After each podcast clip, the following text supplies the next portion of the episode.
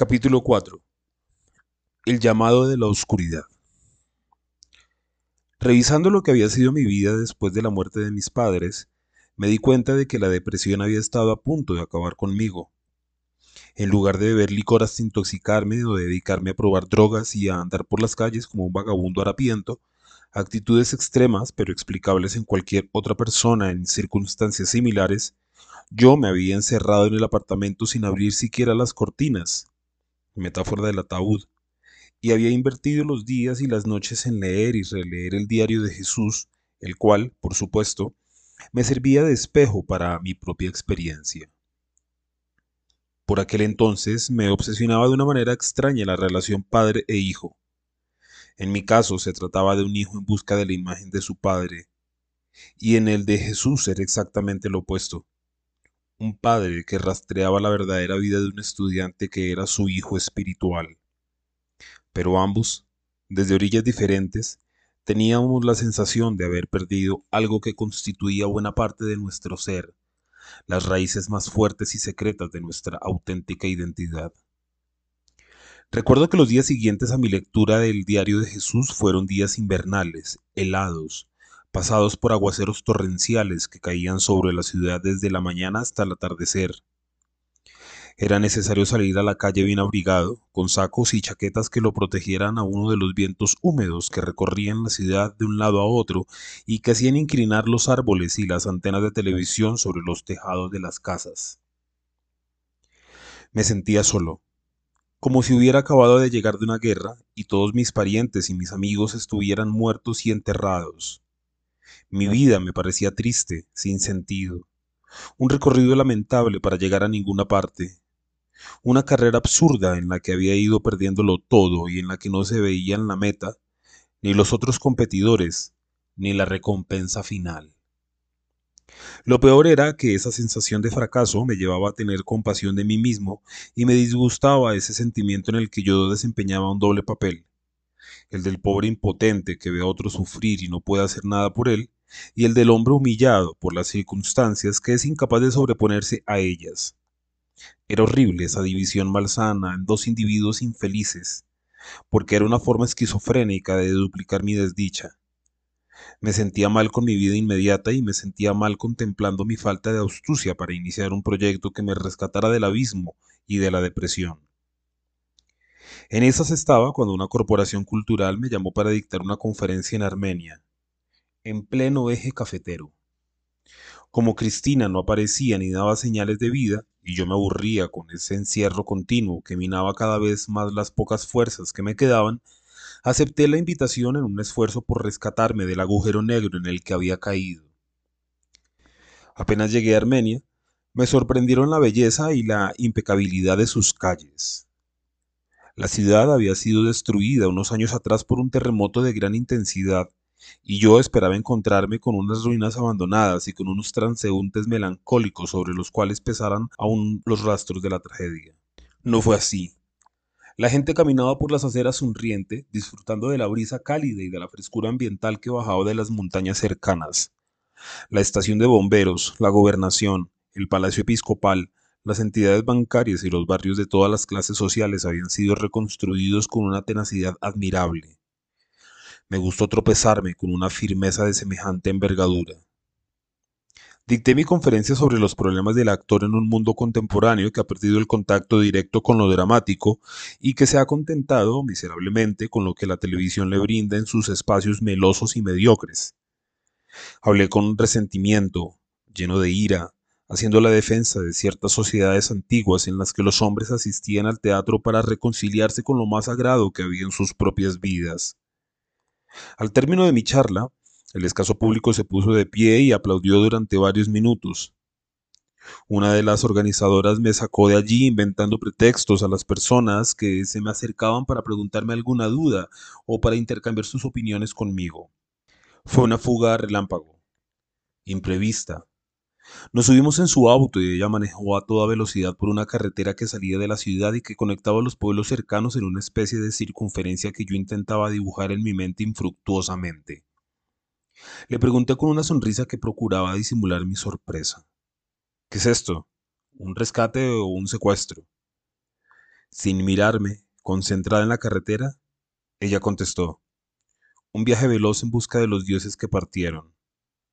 Era rubia, alta, delgada, con una piel ligeramente bronceada y llevaba unas sandalias que permitían ver las uñas de sus pies pintadas del mismo color que llevaba en los labios, anaranjado.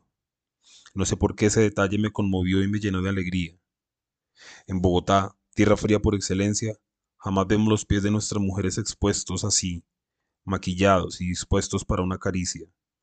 Se llamaba Isabel, y las ráfagas de aire que entraban por su ventanilla le agitaban la melena sobre los hombros.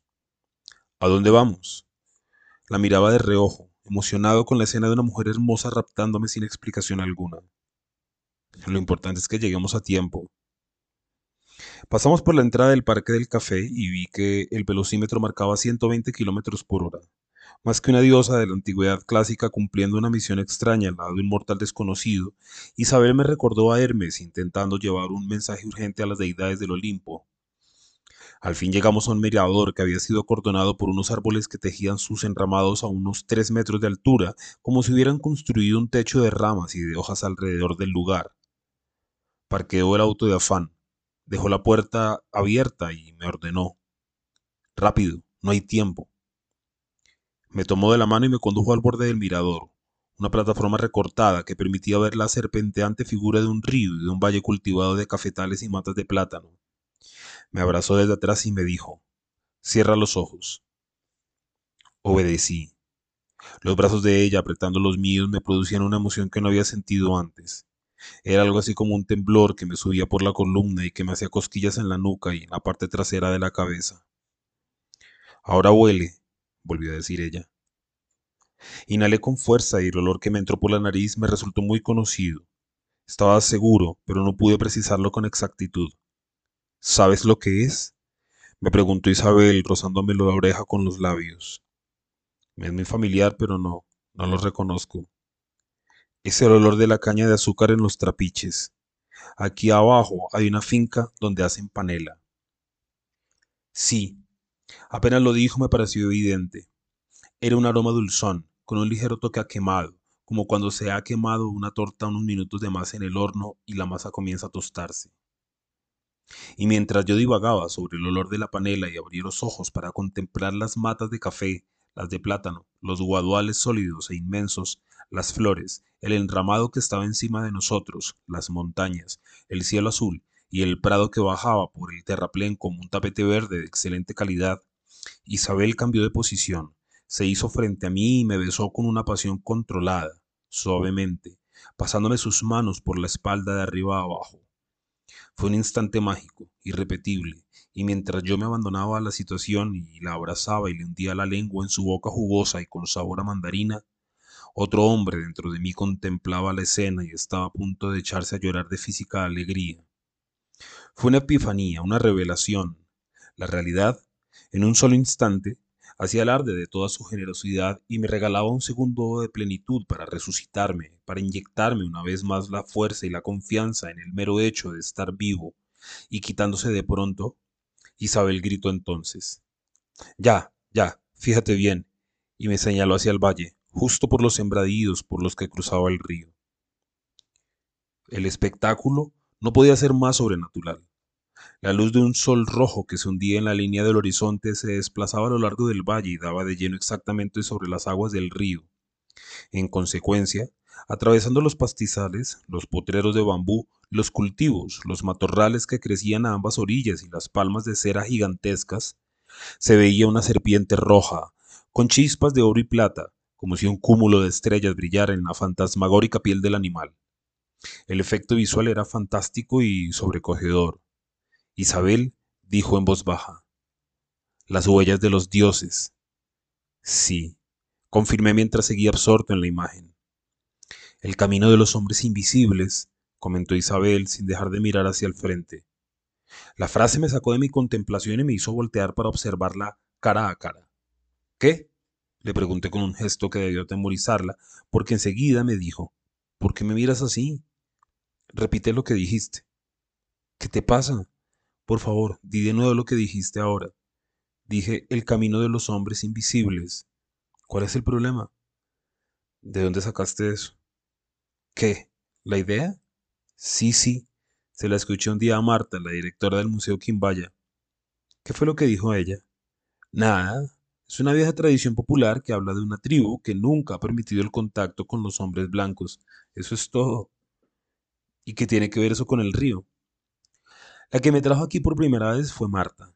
Ella me contó que entre algunas comunidades indígenas existe un relato en su tradición oral que dice que los hombres invisibles seguían esa ruta, la del río para llegar al Océano Pacífico. ¿Por qué?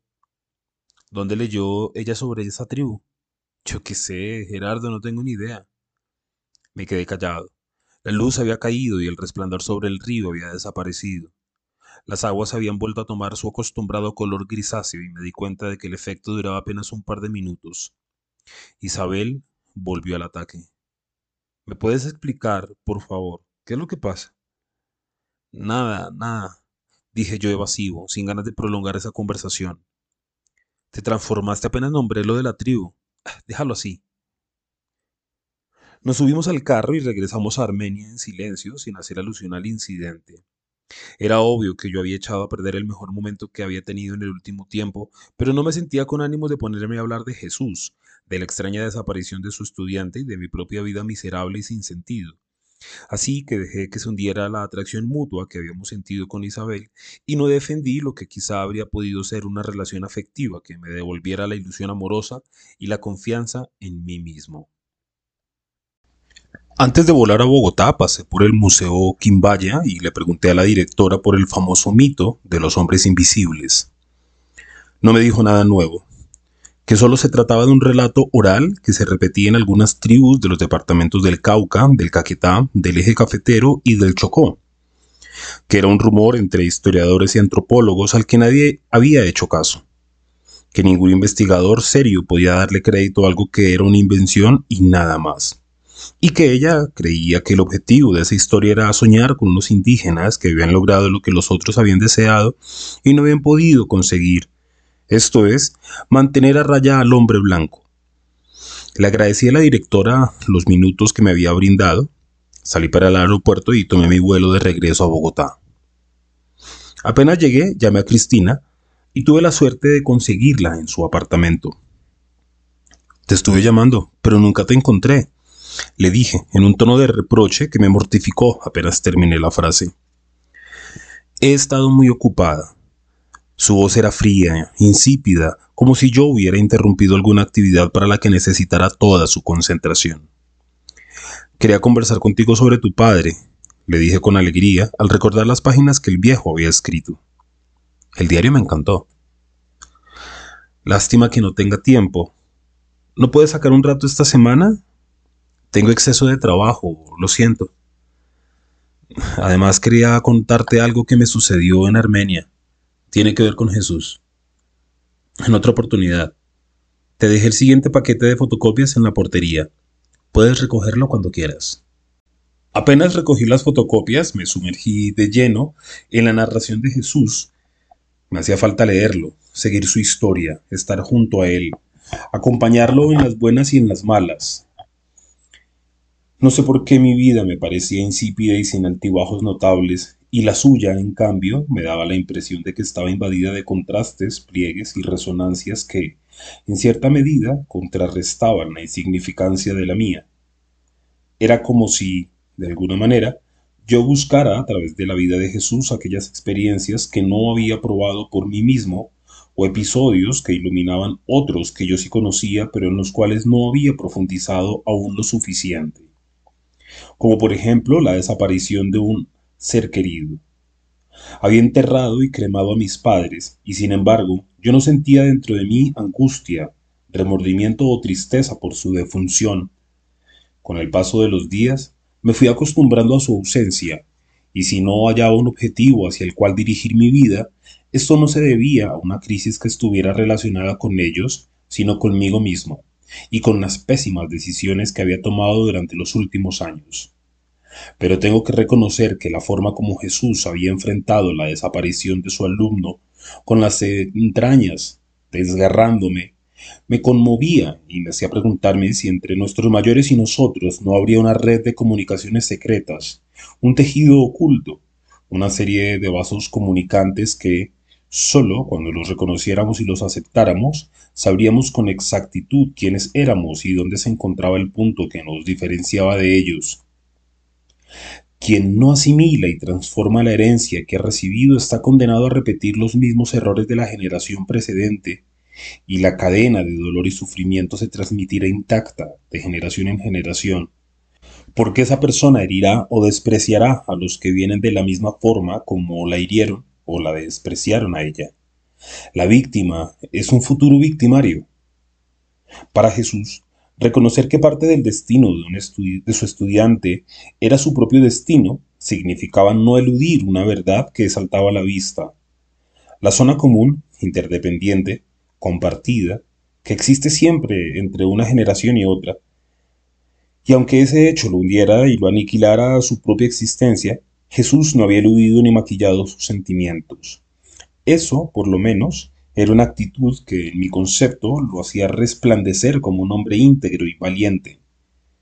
No es que admirara su capacidad para hacerse daño o su falta de claridad para darse cuenta de que la vida de Fabio era de él y la suya era la suya.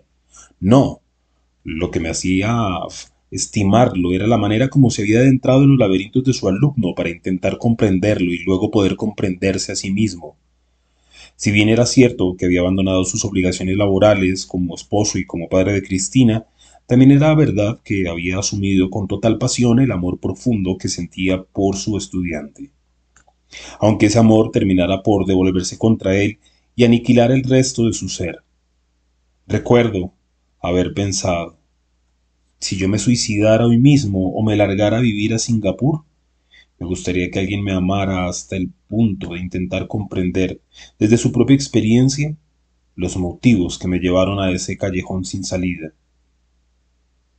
Las primeras hojas de este nuevo paquete de fotocopias hablaban de un descubierto que había hecho Jesús a los pocos días de entregarles a los amigos de Fabio el libro de poemas. Se trataba de un dato clave que la publicidad del departamento del Chocó había enviado a la Central de Inteligencia de Bogotá, el joven había estado en Quibdó y había frecuentado a una mujer de raza negra que trabajaba en un casino del centro de esa ciudad.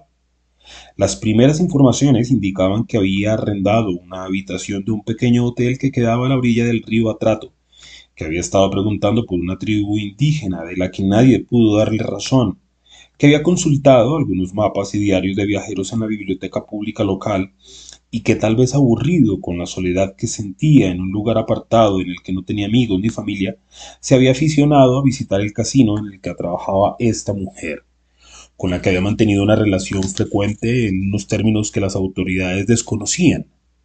La mujer se llamaba Yarsiner, y cuando la policía la interrogó dijo que había salido con él un par de veces, que apenas sabía que era un joven universitario que estaba elaborando su tesis de grado y nada más.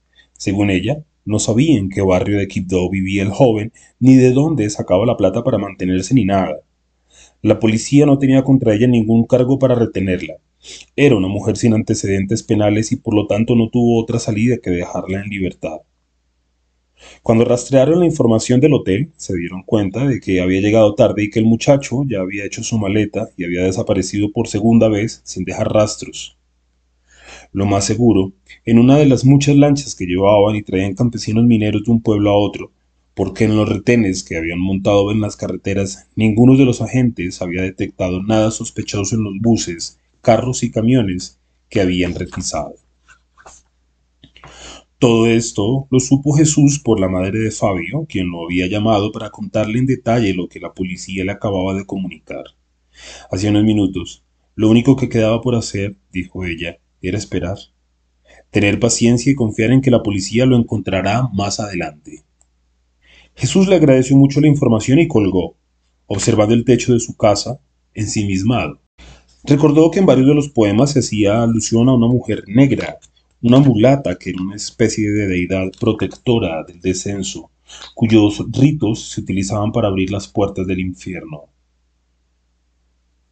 Tu piel es el llamado de la oscuridad, un viaje sin retorno al corazón de tribus sangrientas.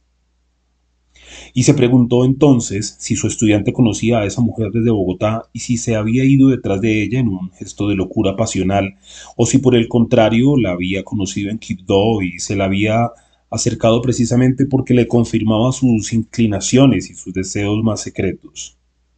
En el fondo, solucionar esa pregunta era irrelevante. Lo que sí tenía claro era que no solo se trataba de un viaje apasionado en busca de una mujer o de un amor que había nacido durante una fuga cualquiera, sino que Fabio había decidido irse para el Chocó porque necesitaba seguir reuniendo información para la tesis.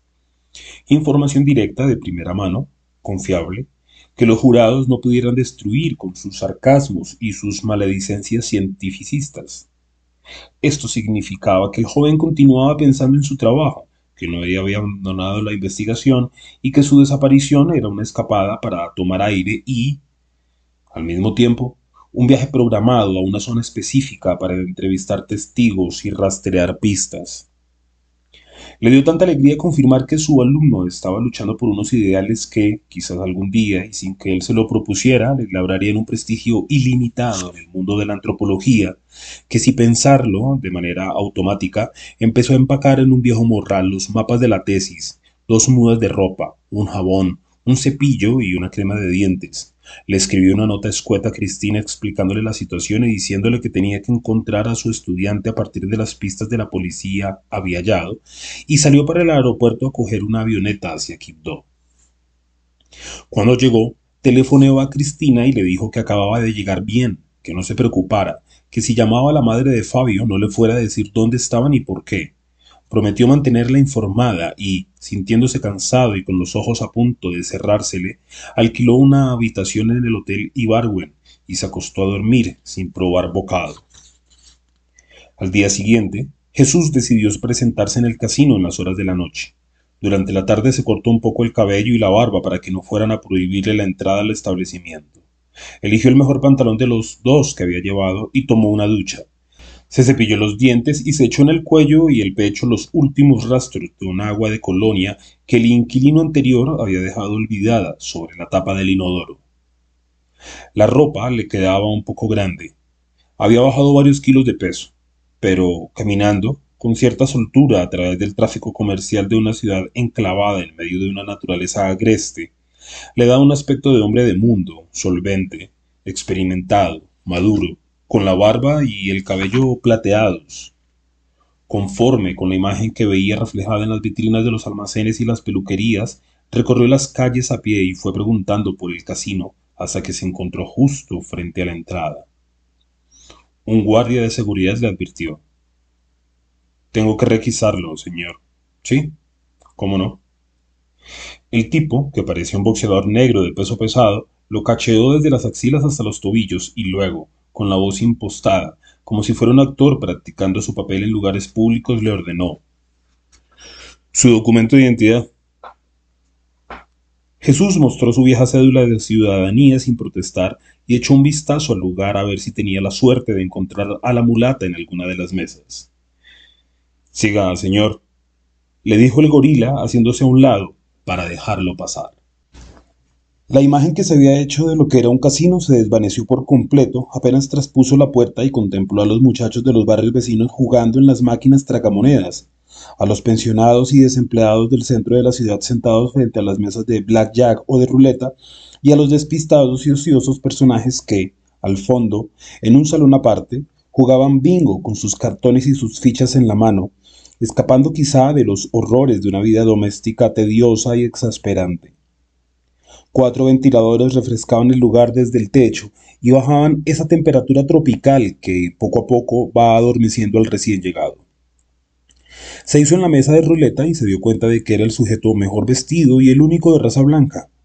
Había sido una pérdida de tiempo tomarse semejante trabajo para nada, pues con la pinta que tenía de vagabundo habría entrado igual. A su lado, nervioso, tenso, un hombre gordo y de apariencia simpática, moreno y con una calvicie que le daba un aspecto de cuarentón, bien conservado cuando en realidad era un hombre de 30 o 32 años escasos, monologaba en voz alta sobre los avatares de los últimos minutos en la mesa. Poco a poco, concentrándose en lo que estaba sucediendo en el juego, Jesús comprendió que el hombre venía apostando a un mismo número, el 8, y que había perdido una apuesta tras otra porque la bola se negaba a caer en esa casilla. El acento del hombre lo delató rápidamente como un comerciante de los pueblos antioqueños del norte, adicto al juego de la ruleta. En una esquina de la mesa, llena de joyas y peinada con elegancia, estaba su madre como una diosa negra presidiendo la buena o mala suerte de los jugadores. Él la recriminaba por haberle recomendado un número que iba a ser su derrota segura.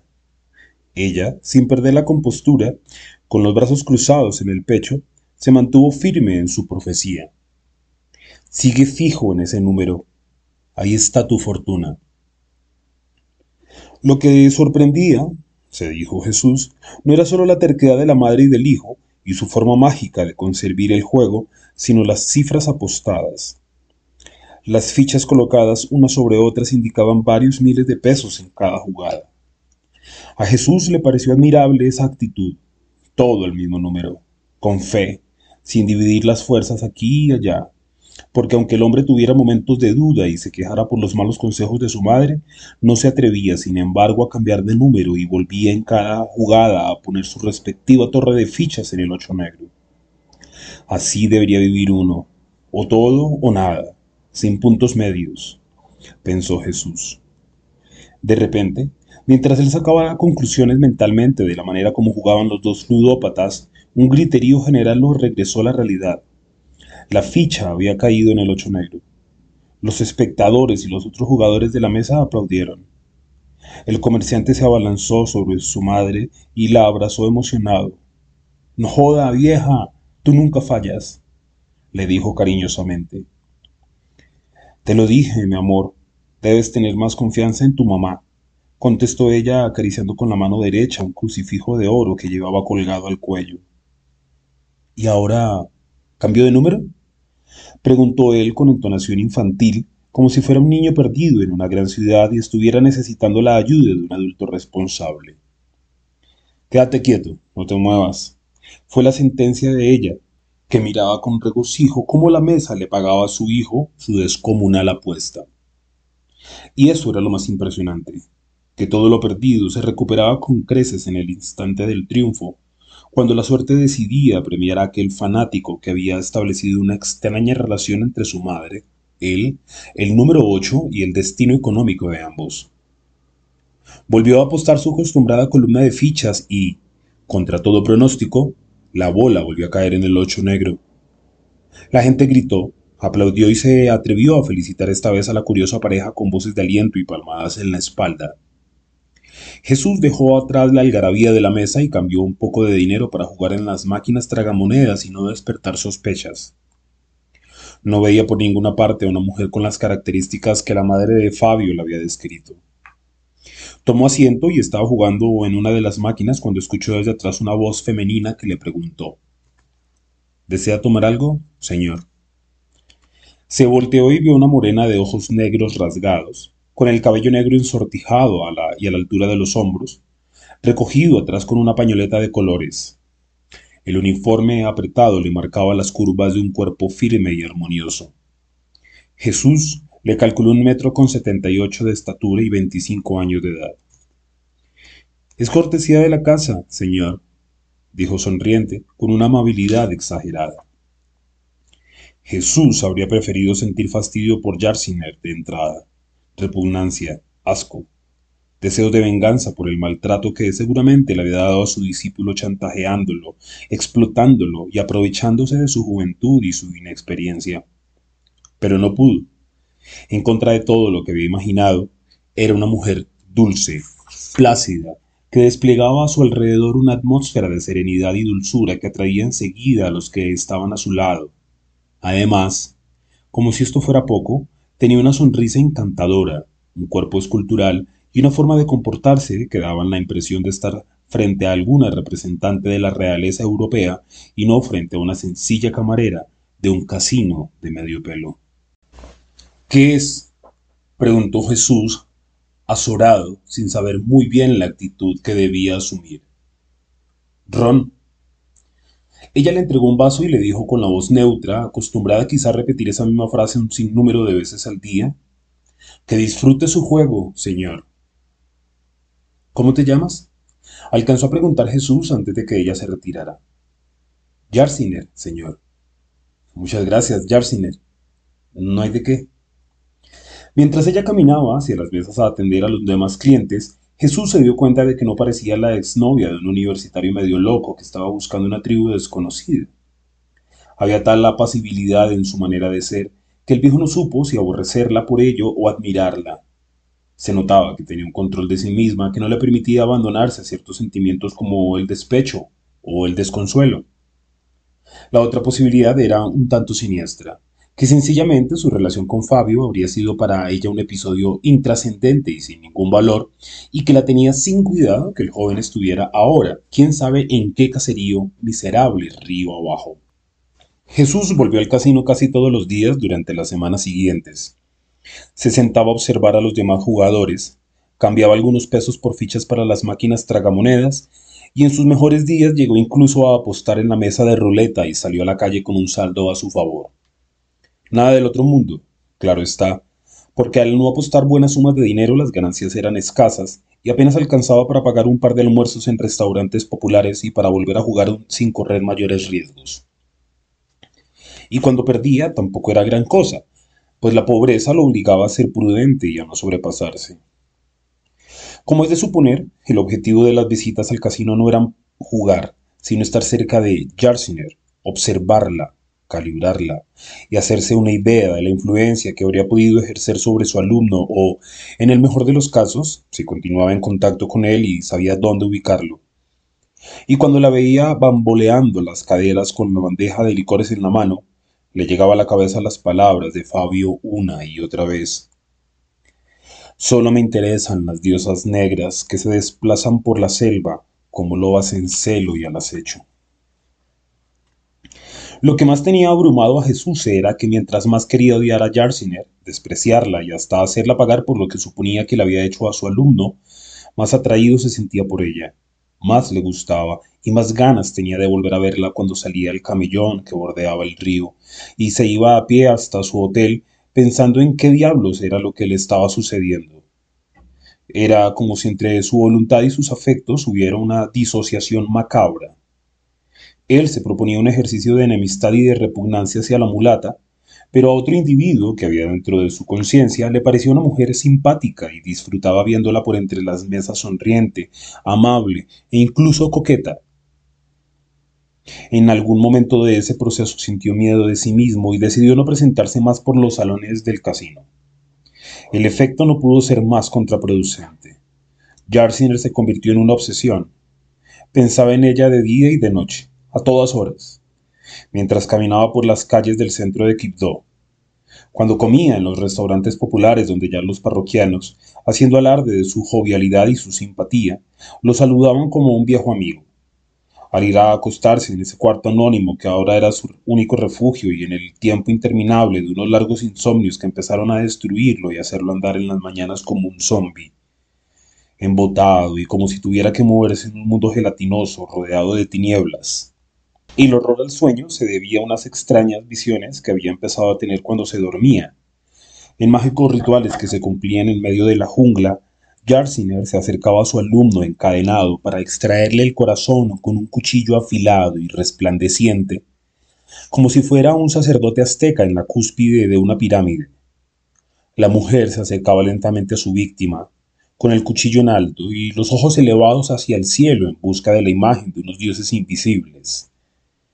Jesús sabía que alrededor había una muchedumbre esperando expectante el instante del sacrificio, aunque en el sueño no pudiera ver ese público fantasmal que quizás se escondía detrás de la espesura de la selva.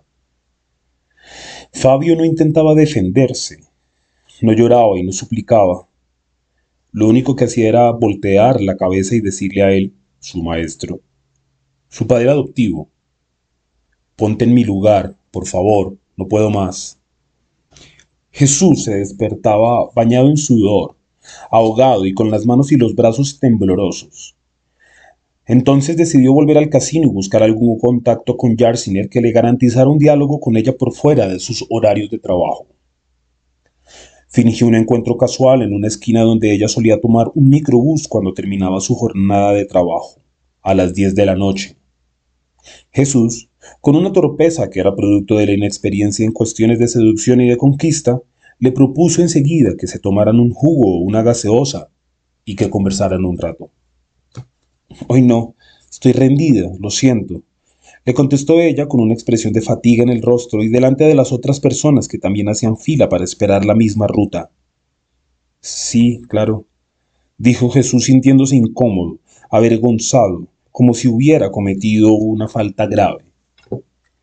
La mujer lo miró con una sonrisa de indulgencia que le borró momentáneamente el cansancio de la cara, divirtiéndose en parte con el bochorno que era evidente en el comportamiento de Jesús, como si estuviera hablando con un niño travieso y le aclaró. Hoy no, pero cualquier otro día sí. No quiero volver a molestarla.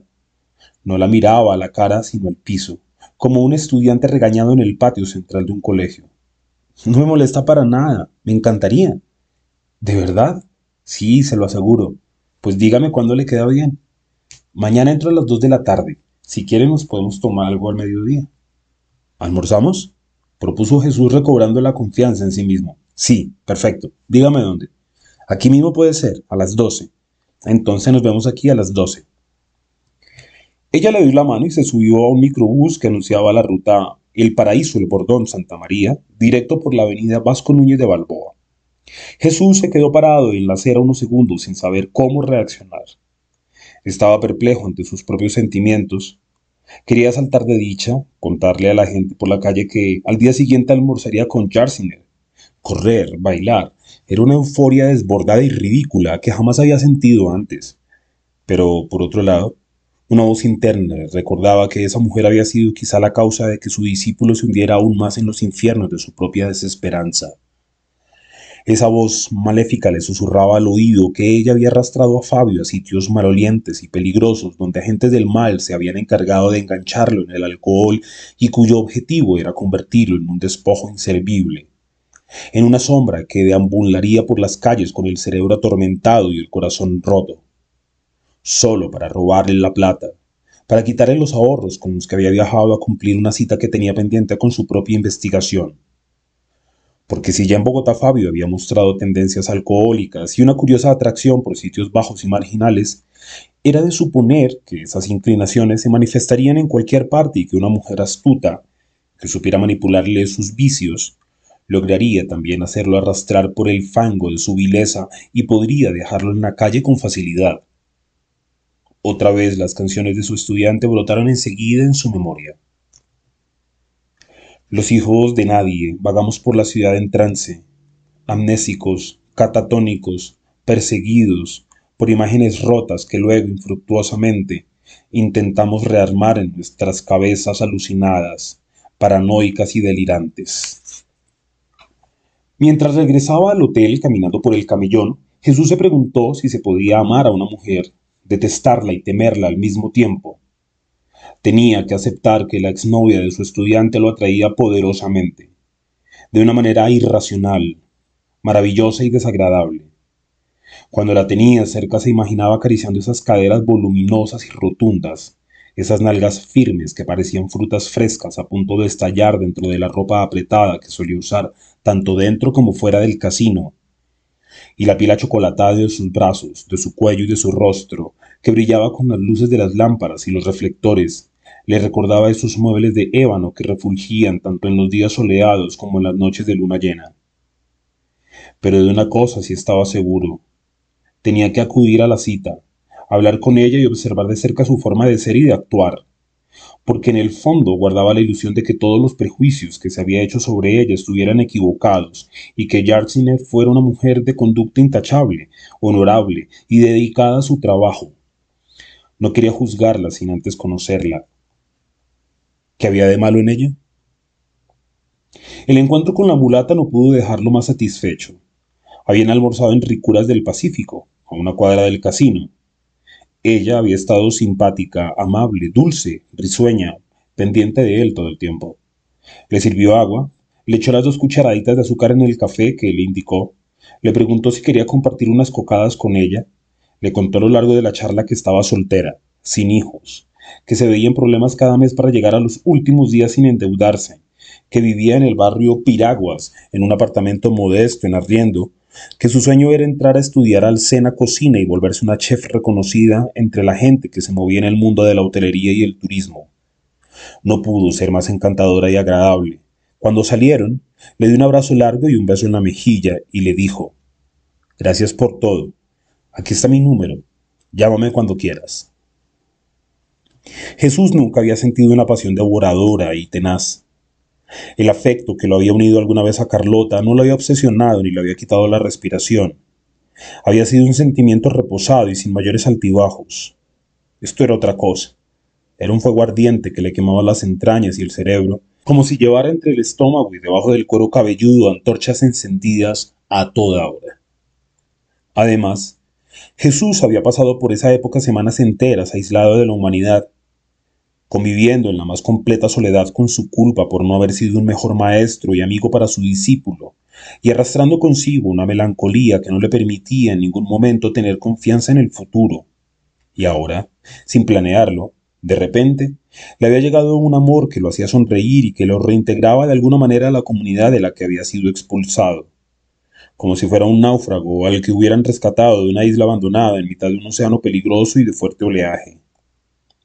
En contra de su voluntad, Jarsiner se había transformado en un foco de luz que iluminaba las tinieblas deprimentes de su cotidianidad, y él se estaba acercando en esa luminiscencia con paso lento y tembloroso, con el corazón palpitante, lleno de fe, pero también de miedo, expectante, como quien ingresa a una tumba llena de tesoros que resplandecen en la oscuridad y sabe que para salir de allí ileso debe pasar primero por una serie de trampas que lo aguardan para herirlo y, si es posible, liquidarlo. Eso era la mujer de ébano para Jesús. Aventura, ilusión, riesgo, pánico, pero sobre todo ganas de volver a enfrentar los avatares, tanto negativos como positivos, que nos depara la vida. Por esos días se comunicó con revistas de antropología y escribió algunos artículos para ellas. También se dedicó a visitar bibliotecas públicas de Quibdó y rastreó diarios de viajeros que hubieran recorrido el Pacífico con el anhelo de encontrar las claves de los sitios donde pudiera estar el joven. Lo que le pagaron por los artículos le permitió a Jesús estar un poco más tranquilo en cuestiones de dinero, y el hecho de presentarse como un investigador que venía desde Bogotá a consultar datos de la cultura criolla para un libro, le dio enseguida un aire de importancia intelectual que era fundamental para acercarse a Jarsiner, porque de eso se trataba, de recoger los pedazos y de recomponer con ellos una vida de la que se sintiera satisfecha y orgullosa, sin que se notaran, claro está, el pegamento y las costuras. No quería presentarse como un vago sin futuro, andando de aquí para allá sin un peso entre los bolsillos y detrás de las pistas de un estudiante taciturno y trastornado. Lo contrario, quería que ella se sorprendiera de su educación y de su buena posición laboral. Y aquí, desde el principio, entró Jesús en una contradicción inevitable. Es posible presentarse ante una mujer adinerada como un individuo rebelde a quien las clases sociales y el prestigio económico ni le van ni le vienen. Eso, incluso, da un aire romántico que atrae a las muchachas ricas y que les permite, en parte, llevarles la contraria a unos padres autoritarios de los que ellas buscan librarse a toda costa. Pero ante una mujer humilde, la pobreza y la anarquía no son virtudes confiables. Lo que ellas necesitan es precisamente salir de la miseria en la que han estado atrapadas desde la infancia. Por eso Jesús tuvo que jugar un juego al que no estaba acostumbrado y que de joven había detestado. Aparentar solvencia y buena clase social, cuando la verdad era que estaba en la cuerda floja de unos ahorros que iban menguando día a día y que lo convertían en un desempleado viejo y de poca monta. Sin embargo, siguió cortándose la barba y el bigote, mejoró el guardarropa y empezó a acicalarse todos los días y a cuidar de una presencia de la cual dependía para poder atraer a la camarera del casino. En las primeras citas con Jarsiner procuró no pensar en Fabio. Se dijo a sí mismo que no iba a forzar la situación. Si ella decidía hablar de su pasado con él, comentar su relación, desahogarse, bien, la escucharía y averiguaría hasta el último detalle de lo que había pasado entre ella y su estudiante para tomar cartas en el asunto. Y si no le decía nada, perfecto, dejaría las cosas así. Y se acercaría a ella sin pliego de cargos y sin juicios pendientes. Al fin y al cabo, ¿quién diablos era él para andar condenando la vida de los otros? No se trataba de un crimen, sino de un joven viajando en pos de un sueño. Ella no lo había envenenado, ni le había enterrado un puñal en el estómago, ni nada por el estilo. Y si él había bebido alcohol hasta convertirse en un beodo irredento, nadie lo había forzado a ello. Cada quien es dueño de lo que hace o deja de hacer. Y una cosa más, tampoco le pensaba decir que él, Jesús, era el profesor de Fabio y el director de la tesis con la que muy pronto se graduaría. Esto implicaría ensuciar la relación desde el comienzo y prevenirla contra él. Le diría que era un hombre viudo que vivía en la capital con su hijo adolescente y con una hermana mayor que era una carga de la que no había podido desprenderse. Así justificaría sin problema las llamadas que hacía Cristina y la presencia de Carlota en la casa de Bogotá. Como es obvio, Jesús estaba ya perdidamente enamorado, y quiero subrayar que la expresión perdidamente enamorado, se ajusta a lo que casi siempre sucede en estos casos. El sujeto enamorado se olvida de sí mismo, entra en una enajenación que lo hace perder el control de sus actos y empieza a descender los peldaños de lo que será su propia ruina. Por eso el enamoramiento era considerado en la antigüedad una enfermedad y como tal se la trataba. En la medida en que Jesús avanzaba en su relación con la mulata, más se enamoraba de sus encantos, en las anotaciones de su diario explica que nunca en su vida había conocido la pasión por una mujer. De joven apenas había tenido tres novias y dos amantes mediocres y moralistas que habían entrado a la cama llenas de reparos y de condiciones que lo intimidaron hasta el punto de escasamente tocarlas y hacerles el amor con prisa y sin disfrutarlo mucho. Jarsiner no formaba parte de las mojigatas ni de las que consideran el cuerpo un elemento sucio y pecaminoso. No. Era otra clase de mujer suave, felina, tierna, coqueta, voluptuosa, y lo hace sentir como si él fuera el único hombre que ella hubiera conocido. Sus formas rotundas y bien delineadas solían visitarlo en sueños y la obsesión por ella llegó hasta el punto de excitarlo en los restaurantes donde se encontraban para almorzar o para comer, en las discotecas, en los mercados públicos o en la calle cuando caminaban cogidos de la mano. Jesús no supo cómo manejar ese amor que lo atropelló y lo dejó en el pavimento en estado agónico y balbuceando palabras de socorro. El golpe de gracia, por supuesto, lo dio Jarsinet la primera noche que estuvieron juntos en un motel a la salida de Quibdó, en un recodo de la carretera que llamaban el Triángulo de las Bermudas, porque allí todo el mundo se desaparecía de repente. Más por iniciativa de ella que de él, el miedo se hace rechazado un día en una timidez compulsiva. Tomaron un taxi y se dirigieron al estadero Babilonia. Chucho, si quieres estar conmigo. Si te gusto. Un motel con cuartos amplios y lujosos. Tienen el baño, pista de baile privada y canales de películas pornográficas en televisores empotrados en las paredes que le daban al lugar un aire de lujo en el que Jesús se sintió un poco amedrentado. Ella, en cambio, encendió el televisor apenas entraron, buscó los canales de cine rojo con el control en la mano y puso en marcha los grifos de llenado de la tina. Era evidente que conocía el sitio y que había estado muchas veces en él. Ese detalle, más que disgustarle a Jesús, lo hizo imaginar en con cuántos hombres habría entrado al Babilonia, en qué circunstancias, diciéndoles qué cosas y comportándose de qué manera. Pero todo desapareció de su cabeza cuando ella se desvistió y se quedó en ropa interior sobre la cama. La tanga roja en contraste con la piel morena de Jarsiner, metida atrás entre unas nalgas protuberantes que refulgían con la luz de las lámparas, lo dejó anonadado y respirando con dificultad. Ven, mi amor, parece que me tuvieras miedo, le dijo ella indicándole la cama con una mano. Y Jesús se arrastró por el lecho como un animal siguiendo los llamados más primitivos del instinto. Se dejó llevar por laberintos donde su deseo, por primera vez, fue menor que la realidad. Pasadizos llenos de besos, caricias, posiciones y frases lujuriosas que lo dejaron convencido de que el placer es la base de un bienestar tanto físico como psicológico. Se sintió ligero, aéreo, como si Jarsiner lo hubiera liberado de un lastre que, durante años, le habría impedido emprender el vuelo. Pensó que quienes no gozan con sus cuerpos viven amargados, tensos, insatisfechos, como si los hubieran castigado por una falta que no cometieron, y en consecuencia se la pasan señalando a los demás para juzgarlos, condenándolos, envidiándolos por cada segundo de un placer que a ellos, por un motivo o por el otro, les ha sido negado. Cuando Jarsiner se quedó medio dormida a su lado, descansando boca abajo de una pasión que los había dejado extenuados, Jesús le pasó las manos lentamente por la espalda, la cintura y las nalgas, y en un instante de epifanía, como si acabara de descubrir una verdad irrefutable, comprendió que en el mundo no era la manifestación de un Dios distante y engreído, sino que era, en su materia física, en su composición, en esencia, Dios mismo.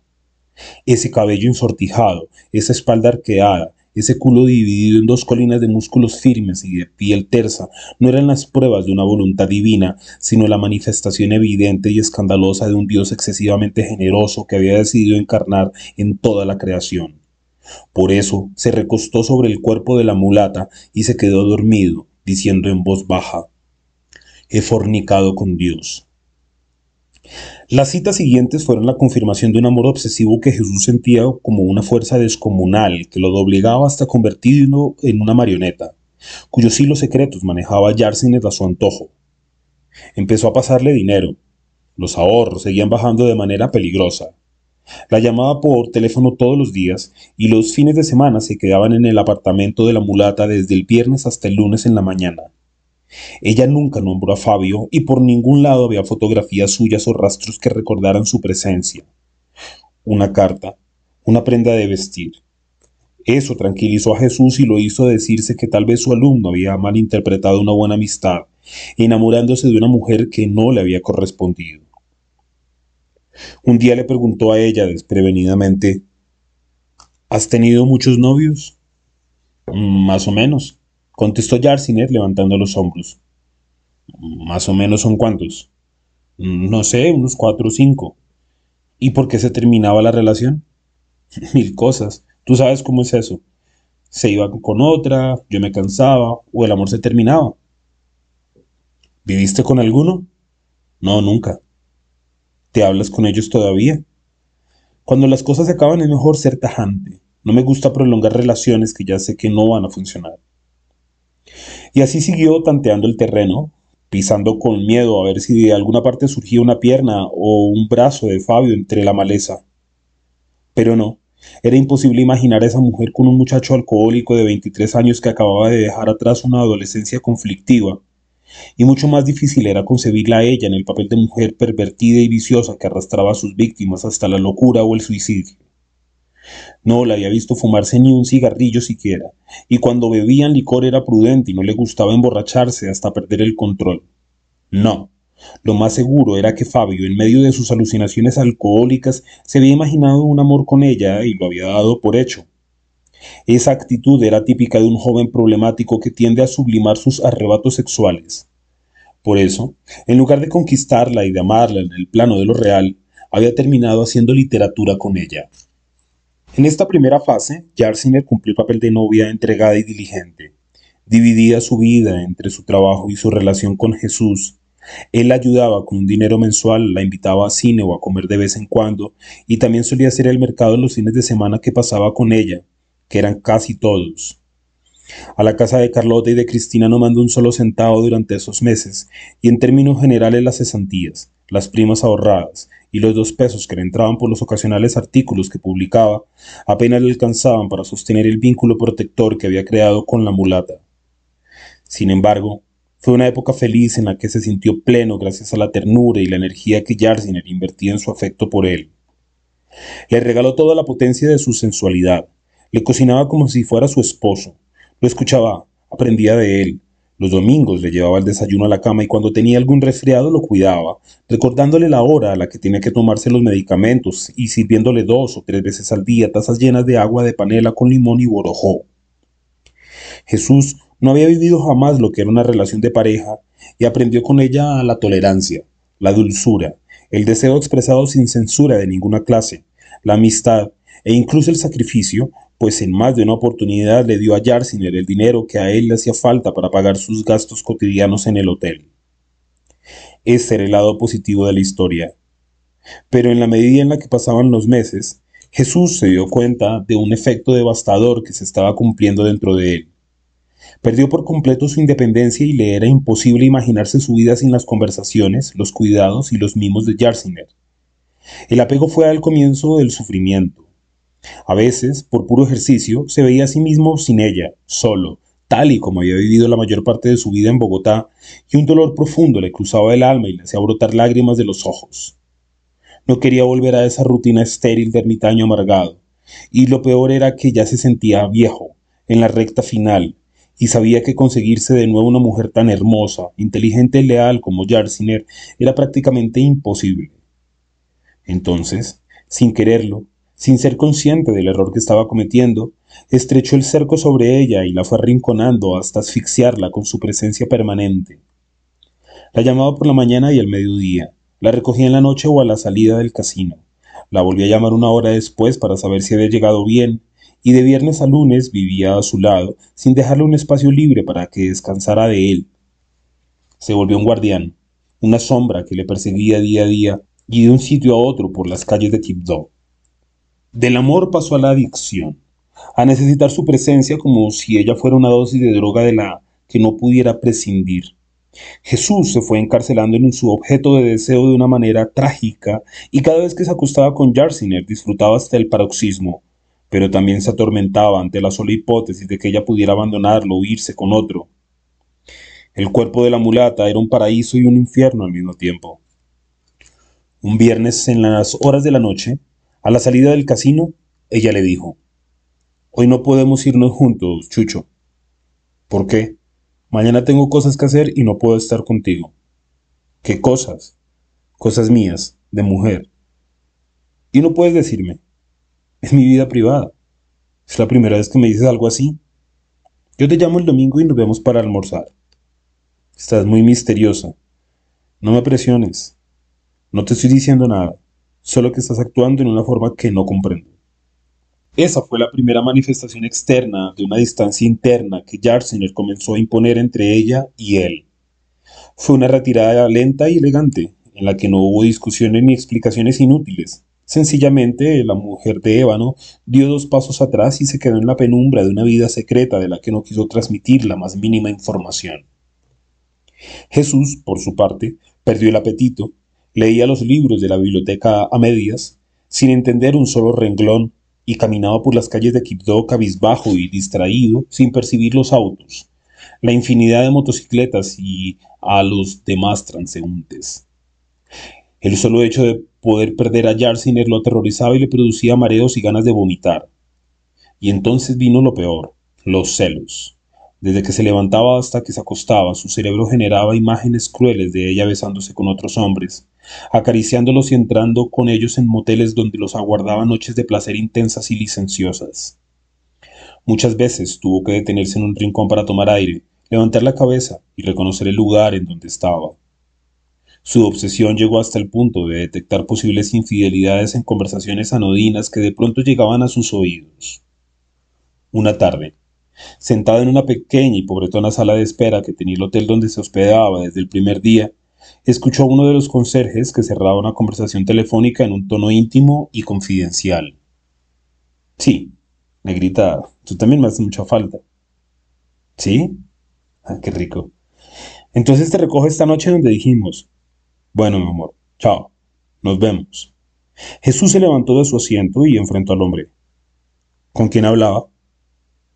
No sabía que me estaba vigilando dijo el hombre bromeando mientras recogía unos cuadernos de contabilidad antes de salir a la calle. ¿Quién es la mujer con la que hablaba? La voz de Jesús se transformó en una amenaza. Tranquilo, tranquilo, ¿qué es lo que está pasando? El conserje lo miró asombrado pero serio, sin tomarle el pelo, consciente de que le estaba pasando algo grave a ese huésped que siempre andaba por ahí como un alma en pena. Quiero el nombre de esa mujer. Qué pena con usted, don Jesús, pero no es de su incumbencia. Yo decido si lo es o no.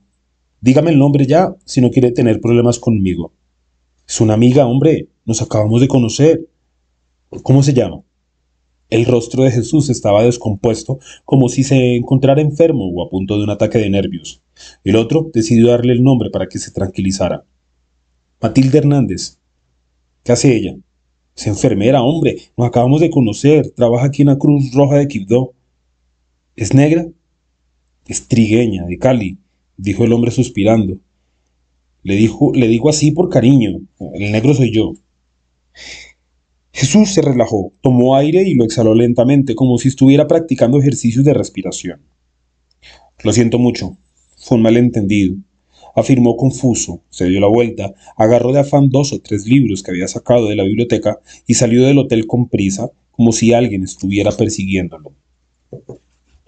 En otra ocasión, Jarsiner saludó a un individuo en una cafetería a la que le habían entrado a tomarse una gaseosa. De inmediato, Jesús le preguntó, ¿Quién es ese tipo? Un amigo. ¿Dónde lo conociste?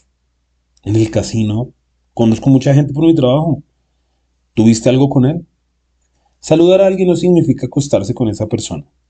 La voz de la mulata era dura, fría, como si estuviera conteniendo una explosión de ira. Te miro en una forma extraña. Ya córtala nomás. ¿Saliste alguna vez con él? ¿Qué es lo que te está pasando? Eso pregunto yo. ¿Qué te está pasando? Últimamente no quieres estar conmigo, me eludes, no me cuentas nada de tu vida, ni de tus tales amigos, ni de tu trabajo. Es como si yo te molestara, como si quisieras separarte de mí, pero no te atrevieras a decírmelo. No sé de qué estás hablando. A veces tengo cosas que hacer, eso es todo. Y tú quieres estar a cada rato conmigo, siempre. Y tienes que entender que yo necesito mi propio espacio. Estoy cansada de tu vigilancia, de tus preguntas, de tu acosamiento, de que me trates como si yo fuera una delincuente. Te la pasas desconfiando de mí. ¿Cómo crees que me siento? ¿Ah? Imaginarla gozando en brazos de otro hombre era una tortura permanente para Jesús. Las formas perfectas del cuerpo de Yarsin dejaron de ser un motivo de alegría y se transformaron en el motor de un horror psíquico que lo perseguía a todas partes. No podía aceptar que otro hombre pusiera sus manos en los senos o en las caderas de la mujer de ébano. La sola imagen lo angustiaba y le hacía sudar las manos y la nuca. De esta manera, su perturbación evolucionó hacia el delirio y lo volvió un individuo paranoico, resentido, que vivía en una burbuja creada por las fantasías extravagantes de unos celos patológicos. La innumerable cantidad de hombres con la que ella tenía que tratar a diario tomó el rostro de una multitud de enemigos que lo único que quería era hacerle daño y destruirlo. El comienzo del fin fue una pequeña conversación que tuvieron en el apartamento que la mulata había arrendado en Piraguas. Estaban preparando la comida y Jesús preguntó ¿Puedo hacerte una pregunta personal? No vayas a comenzar, por favor. Pero necesito que me respondas con la verdad. Otra vez no, Chucho, te lo ruego. Solo respóndeme con la verdad y ya está. Lo único que te pido es que seas sincera conmigo, completamente. Yo no te he mentido hasta ahora. Entonces háblame con total honestidad esta vez. No te hayas inventado cosas que no son. Jesús guardó silencio por unos segundos y luego preguntó con cierta solemnidad. ¿Quieres terminar esta relación? No seas bobo.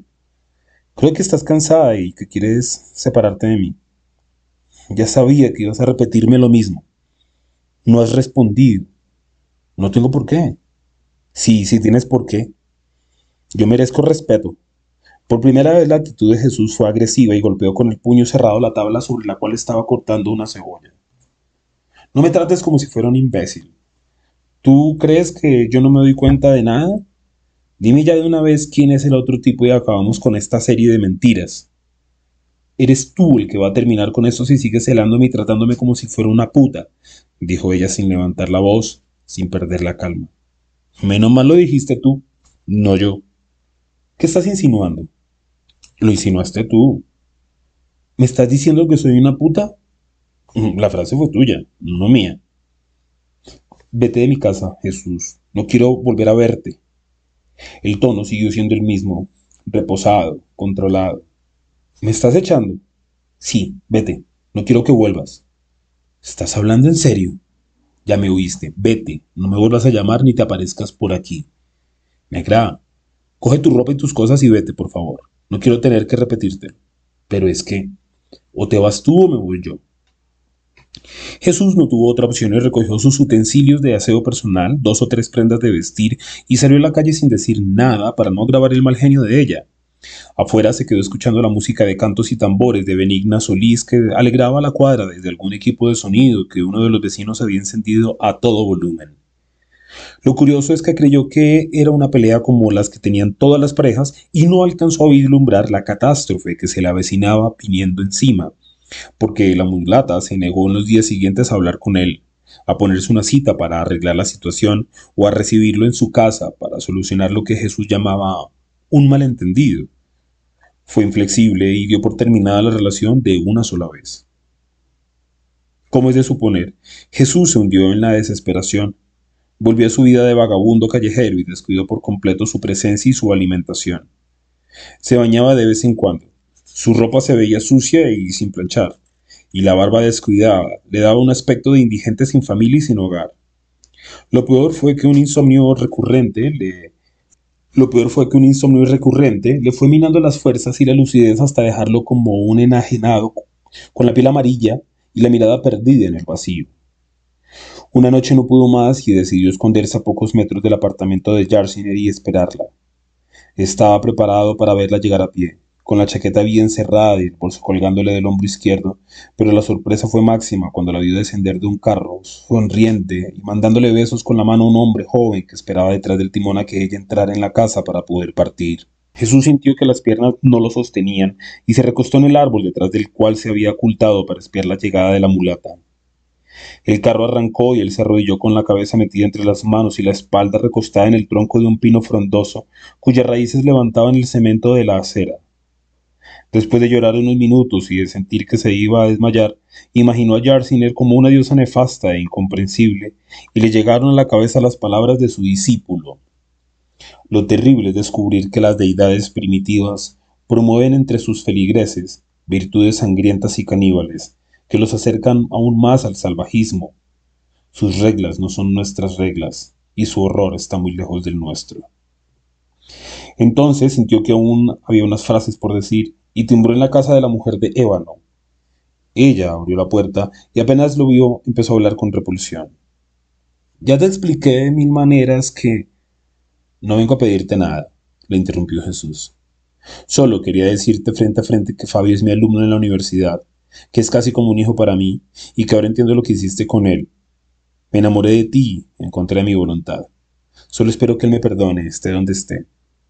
Se limpió con el dorso de la mano dos hilos que corrían por sus mejillas.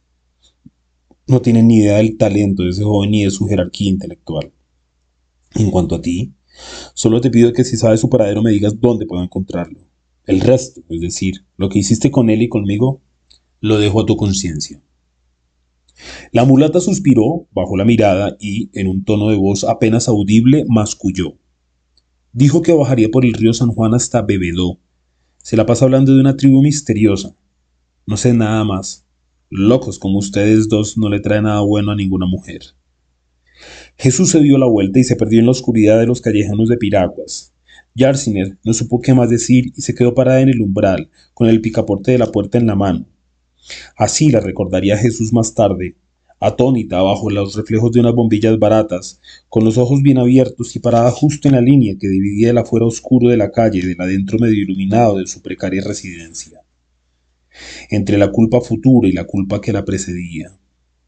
Escribiría el viejo más adelante en su diario, intentando buscar una comparación con esa imagen que la representaba a medio camino entre el claroscuro y las tinieblas.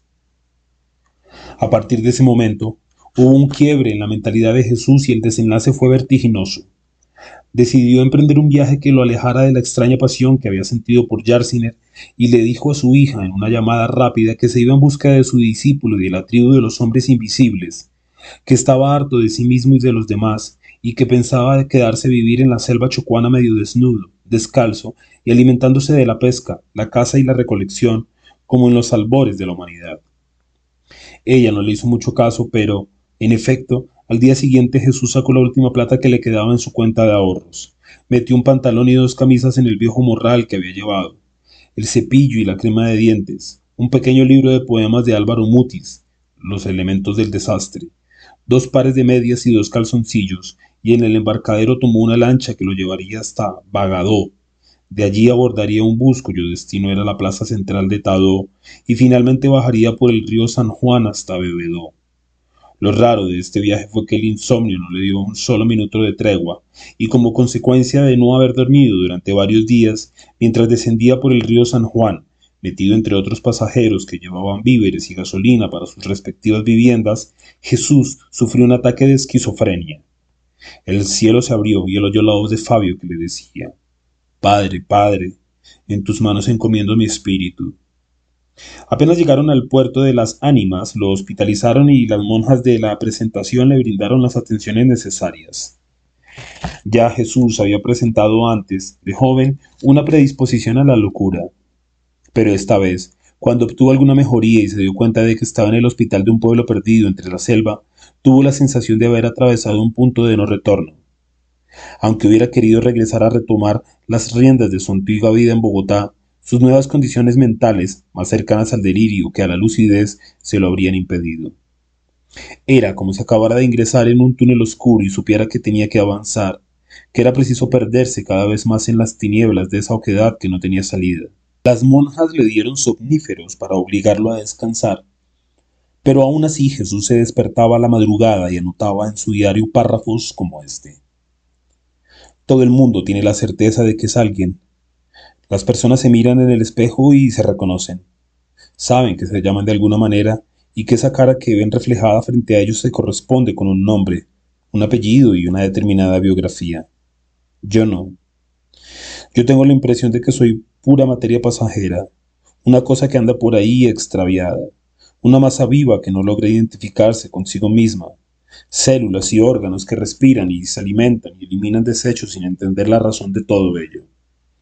El humanismo es la gran demostración de una cultura ególatra que se otorga derechos que no le corresponden.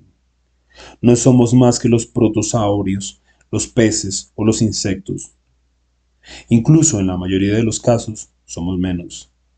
Cuando uno ha adquirido conciencia de su poquedad, de su pequeñez infinitesimal, el yo desaparece y uno no se mueve por el mundo como si fuera una brisna del polvo y todo diera igual. Entonces, si yo no soy nada, ¿Qué sentido tiene que haga algo o deje de hacerlo? Ese era el estado mental en el que permanentemente vivía Jesús en el Hospital de las Ánimas. No quiso decir quién era, no habló de su reciente pasado con la mulata en Quibdó, ni de la búsqueda de su estudiante desaparecido, ni de esos indígenas que debían de estar en algún rincón de la selva masticando cáscaras de frutos salvajes. Nada. Se metió en sí mismo y se dedicó a caminar por los pasillos del hospital con absoluta tranquilidad, como si en lugar de ser un enfermo mental grave fuera más bien un turista adinerado, recorriendo las instalaciones de un hotel de cinco estrellas, hasta que el aburrimiento lo exasperó y decidió fugarse y continuar su camino hasta Bebedó. Una noche robó de la alacena del hospital una bolsa de pan, un queso pequeño y unas latas de frijoles. Saltó por la ventana, Atravesó los jardines que las monjas cuidaban con tanto esmero y alcanzó la carretera principal que conducía al embarcadero. El movimiento nocturno a lo largo del río no era tan activo como en el día, pero sin embargo consiguió cupo en una lancha que estaba a punto de salir para Bebedó con una carga de plátano y varios galones de gasolina.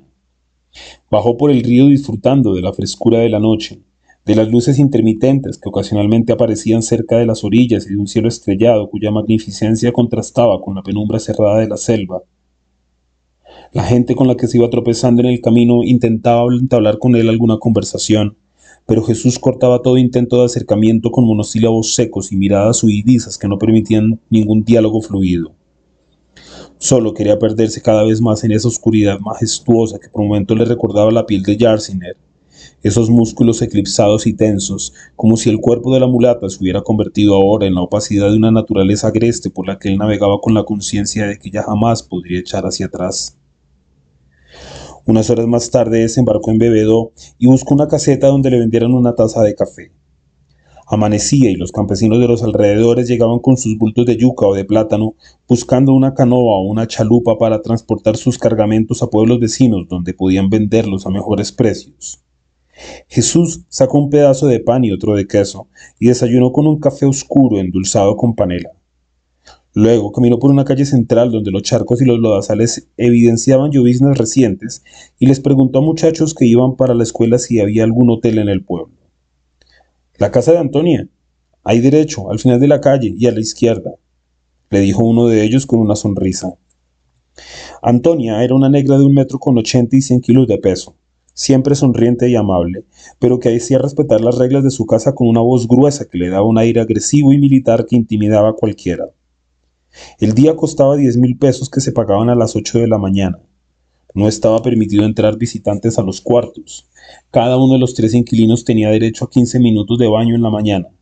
No se podía beber licor en las habitaciones. De domingo a jueves la puerta se cerraba a las 10 de la noche y los viernes y los sábados a las 2 de la madrugada. Al que no le gustaran esas reglas, bien podría irse para otra parte. Jesús no tuvo ningún inconveniente con ella. El dinero que aún le quedaba y que nadie le tocó mientras permaneció hospitalizado en las ánimas le alcanzaba todavía para un par de semanas más. Así que lo que hizo fue aprovechar el tiempo para preguntar por Fabio, a quien había visto de paso con un morral al hombro viajando solo por el río hacia el sur. Revisar los mapas una y otra vez y consignó en su diario lo que era el acontecer de esa nueva vida que no dejaba de atemorizarlo, pues no terminaba de acostumbrarse a esa sensación de que estaba metido en un tobogán que lo lanzaba cada vez con mayor fuerza hacia la selva. Por esos días empezó a imaginar que Jarsener lo necesitaba. Escuchaba su voz en sueños que le decía, Chucho, por favor, no me dejes sola y regresa y aún recién despierto, en estado de duermevela, continuaba oyendo la voz que era como una súplica que le taladraba el cerebro. La obsesión empeoraba cuando en los sueños aparecía el cuerpo de la mujer de ébano, sus caricias, sus insinuaciones sexuales y sus poses atrevidas que le recordaban a Jesús los poderosos instantes de placer que había vivido con ella, y entonces, con el corazón a punto de salírsele del pecho, con la frente y las sienes bañadas en sudor, gimiendo como un animal herido y con las manos en el estómago, aguantaba en posición fetal esos ataques de ansiedad física, esos deseos inconmensurables de tenerla cerca, de tocarla, de verla a los ojos, de oír su voz, y como un drogadicto que se somete a una terapia de encierro para superar su adicción, se quedaba así en un rincón de la cama hasta que la fatiga la doblegaba y finalmente podía volverse a dormir. Fueron días llenos de espanto en los que conoció la fragilidad, la angustia y el horror de saberse un ser dependiente, sin dignidad y sin respeto por sí mismo, Recuerdo que cuando leí esas páginas tan dolorosas no pude dejar de pensar en mi propia experiencia, cuando la separación de mi esposa me había arrojado al alcohol y a una autodestrucción lenta pero eficiente. Sin embargo, a diferencia de la mayoría de las personas que pasan la prueba, Jesús estaba muy débil, ya con síntomas de brotes psicóticos, y un buen día su cabeza no soportó la presión y estalló en mil pedazos. En lugar de la voz de la mulata que lo llamaba en un tono tierno y meloso, el viejo antropólogo escuchó la voz de su discípulo que le decía, Estoy con los hombres invisibles. Este es su verdadero lugar, maestro. Lo esperamos. Así que agarró su morral y sencillamente se internó en la selva por un camino por el que transitaban los campesinos y los colonos de la región para dirigirse a San Miguel. De ahí en adelante se sabe lo que le sucedió por algunos testimonios desperdigados. Parece que vagabundeó de finca en finca hasta meterse en unos manglares en los que sobrevivió gracias a las latas de frijoles que había cargado en su mochila desde las ánimas, que durmió la intemperie sobre troncos de árboles y que cuando lo recogieron unos pescadores estaba con el cuerpo invadido de picaduras de insectos, con los ojos inflamados, con los pómulos rojos e hinchados, y que babeaba y no podía hablar con claridad.